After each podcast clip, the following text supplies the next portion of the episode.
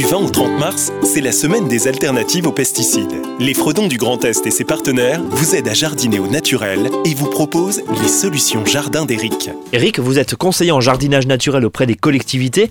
Comment je peux faire pour protéger naturellement mes plantes contre les pucerons et les ravageurs? Alors le plus important, c'est de respecter les besoins des plantes. Alors prenons le cas des rosiers qui sont souvent remplis de pucerons noirs. Alors ce problème est souvent dû à une taille vraiment trop sévère. Ça veut dire que c'est de ma faute?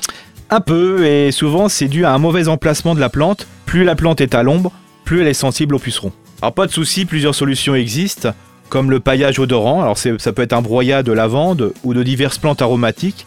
Il permet de faire un bazar olfactif au niveau du jardin, ce qui déroute les ravageurs.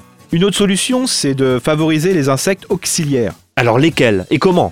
Alors, on va faire un petit peu de décoration au jardin en créant des bandes florales ou des massifs de fleurs ou en favorisant des refuges naturels. Quel type de refuge naturel? Alors les refuges naturels, ça peut être euh, des tas de pierres, ça peut être euh, des bosquets, différents types d'aménagements au jardin. Nous pouvons aussi utiliser des infusions de plantes aromatiques, euh, la mélicitronnelle, la menthe ou la sauge. Alors la recette est vraiment très très simple, c'est une tisane, 100 g de plantes plongées dans un litre d'eau bouillante, on laisse refroidir, puis on pulvérise pur. Et puis il faut relativiser, est-ce que 3-4 pucerons nécessitent des interventions? Faut peut-être les accepter. Merci Eric, en tout cas pour ces conseils au jardin. C'était les conseils pour jardiner au naturel à l'occasion de la semaine des alternatives aux pesticides.